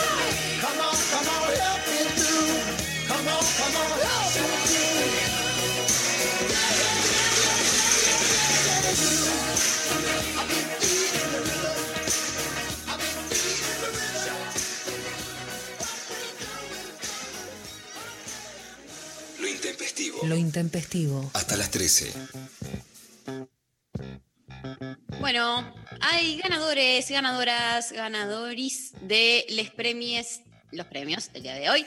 Eh, por un lado, para lo que va a ser el show de Edu, del que estuvimos hablando, ya está en todas nuestras redes la información también para que vayan a chusmear. Eh, gana Zabala More, que no sé, Zabalano More, que nos escribió por Instagram, que comió bastones de rayas fritos y dice que es un lujo, Mira, la, el pez, ¿no? imagino. El pez raya. Bastones de raya frito. ¿Qué, este, ¿qué ganó? Las, una entrada para el show. Perfecto. Y también ganó eh, para el show eh, Marina, que nos mandó su foto comiendo chapulines fritos hiper salados en su viaje a Oaxaca, México. Qué lindo. Oaxaca, mi lugar, uno de mis lugares en el mundo. Oaxaca. Fui dos veces ya. Y la comida de Schlepper, Y volveré a Oaxaca. Bueno, Sí, la comida de Schlepper. la eh, gana eh, acá por Instagram Santa, que nos había contado su anécdota de cuando era chico, que tenía un conejo y que su abuelo se lo hizo al escabeche y que se lo comió sin saber que eh, se ahora va a comer algo rico y que sabe de dónde viene, que Claro. es muy importante. Así que la comida de Schlepper va para vos. Al estrés eh, les contacta la producción para la entrega de los premios. Excelente. Bueno, Me gusta mañana. mucho decir eso, como se va a Sí. contactar la producción, porque es algo que siempre uno escuchaba en los programas, ¿no? Como sigue la producción y uno no sabía después qué pasa ahora, yo ya como que conozco, pero viste cuando estás del otro lado que es, ¿y qué? ¿Y ahora cómo hacen? ¿Alguien los llama? Yo nunca sabía qué pasaba con la gente que llamaba cuando cortaba y decía, pero ¿cómo van a saber cuál es el número? Como que me preocupaba eso. Y ahora. Y ahora ya sé cómo funciona. y ahora ya pasé por encargarme de eso y sé cómo funciona. Pero bueno. Bueno, Sofi, nos vemos a la noche, ¿no? Hoy empezás a la noche, Darío, Nos vemos. porque arranca con Tuti, ¿eh? Arrancamos Filosofía del Otro, ¿sí? Este el primer curso de filosofía de este mes de marzo. ¿Todavía se pueden comprar entradas? Sí, sí. Sí. No sol- Ahora no dejo la, dejamos la info en las redes. Dale, no, no solo hoy, sino que como queda la, la- la clase colgada una semana, pueden también este, seguir comprando como para tener la clase eh, al revés, digo, ya dada y, y después volver a las clases siguientes. Hay gente que no lo hace en vivo y eh, prefiere escuchar. No, muchos clases, en pero- diferido. Pero está bueno participar también porque se pueden hacer En el chat. en el chat. Se pueden hacer preguntas y esas cosas. Eh, bueno, nos vemos en el Conex. Entonces, este, recuerden, este viernes estamos en la ciudad de Santa Fe de Construir el Amor con Luciana Pecker. Eh, nos vamos, ¿sí? Nos vamos. Gracias, Sofi Cornell, Lali Rombolá, feliz cumpleaños. Lali debe estar brindando En ya. pedo. Se fue, Lali. Pedo total. Ahí, Ahí apareció, mira. La, la- la- la chequeamos y estaba. Este, Pablo González, gracias, querido. Un gran abrazo ahí en el estudio a toda la gente de la Nacional Rock. Hoy creo que operó Nazarena. Obvio, pero una serena después de tanto un tiempo. abrazo enorme. Un gran abrazo Y Berenice también. para NASA y para Berenice. Nos vamos escuchando a los babasónicos. ¿sí? Tura Satana fue una actriz estadounidense de origen japonés, vedette y bailarina exótica. Hizo cine y televisión con películas muy famosas como Pussycat, Kill Kill y la película de terror y ciencia ficción de Astro Zombies. Satana dijo haber salido con Elvis Presley, pero rechazó su propuesta de matrimonio, aunque sí se quedó con el anillo, dicen algunas fuentes.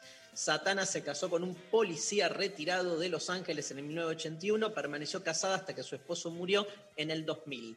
Tura Satana murió a los 72 años en Reno, Nevada. Los babasónicos la homenajearon con el tema Viva Satana. Hasta mañana.